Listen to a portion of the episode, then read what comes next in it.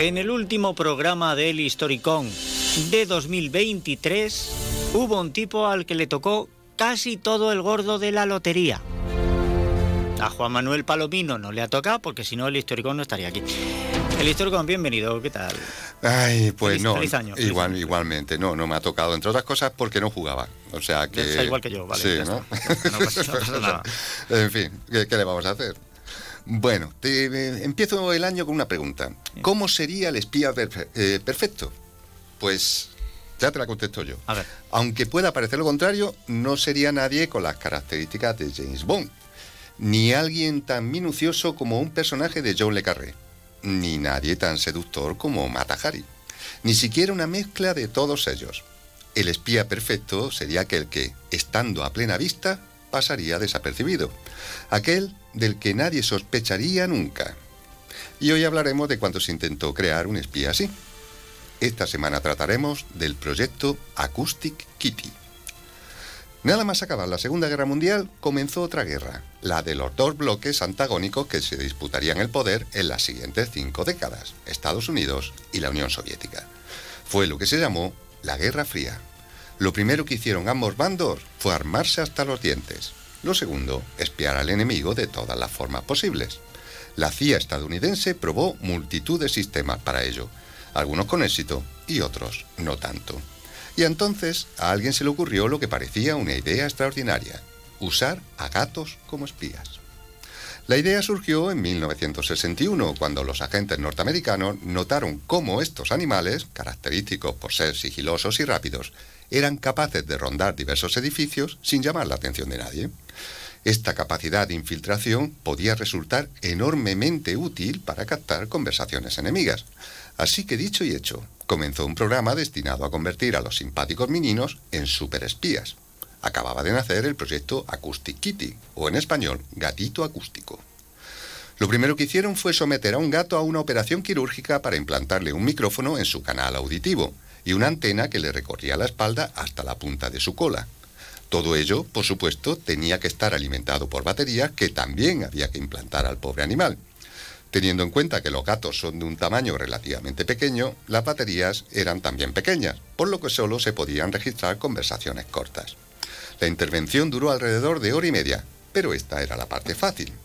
Y es que ahora había que adiestrar al menino, y cualquiera que tenga uno sabe de la habilidad de estos animales para, al contrario que los perros, hacer cualquier cosa menos lo que uno les ordena. Lo primero que se observó fue que el felino se distraía con frecuencia buscando comida, por lo que los científicos embarcados en el proyecto estimaron que había que someter a una nueva intervención quirúrgica al animal para anularle la sensación del hambre. Con tanta operación, los veterinarios eran conscientes de que todos los aparatos que se le habían puesto al pobre animal podían acab- acabar con él de un momento a otro, y sin previo aviso.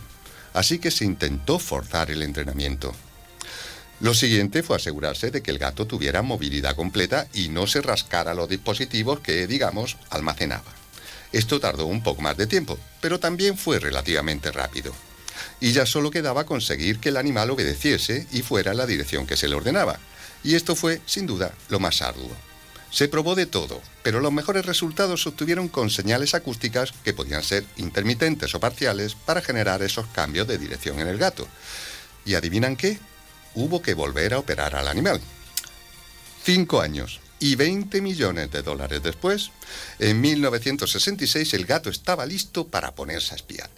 Pero antes de soltarlo en la Plaza Roja de Moscú o en el Palacio Presidencial de La Habana o en cualquier otro sitio importante, se decidió hacer una prueba. Así que se le liberó en las proximidades de la Embajada Soviética en Washington con el objetivo de que se aproximase hasta un parque localizado en las inmediaciones en el que se iban a reunir un par de funcionarios que se creía que eran espías de la URSS.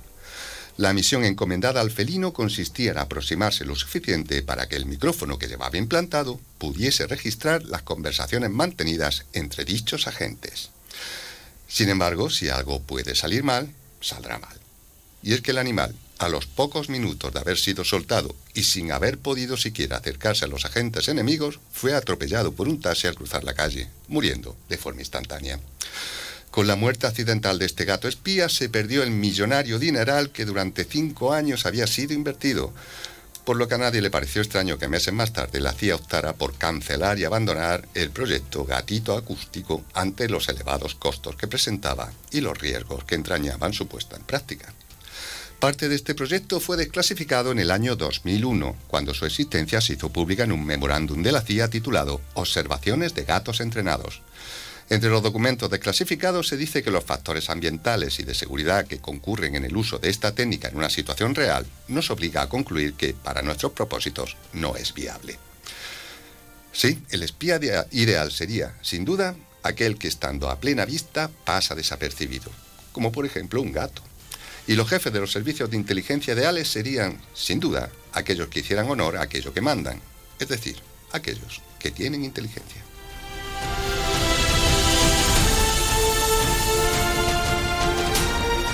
Y por eso, precisamente, querida audiencia, a Jesulín de Ubrique le quitaron currupipi, porque hay que ver todo lo que se enteró ese gato gordo, que llevaba baterías de gran tamaño es verdad, Currupipi era un espía. Hoy se puede decir, ya se puede clasificar.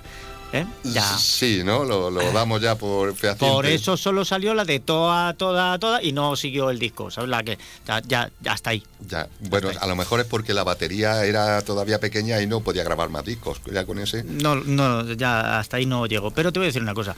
Si lo que querían era alguien que pasase inadvertido, porque lo difícil es pasar inadvertido en todos sitios, mm. pero dependiendo de, dónde quieras espiar, ya lo tienes. o sea, ¿Ah, tú, quieres pasar inadvertido, conviértete en padre. Y en tu casa no te hace caso nadie, o sea, no te hace, pero, pero como si no estuvieras. ¿no? Te, pisan, te golpean con la puerta, da igual, no estás, no, no existes. Mm, sí, la verdad que sí. Pues, pues, eso, pues ya está. Hala, que pases buena semana y, cuidado con los gatos. Sí, igualmente.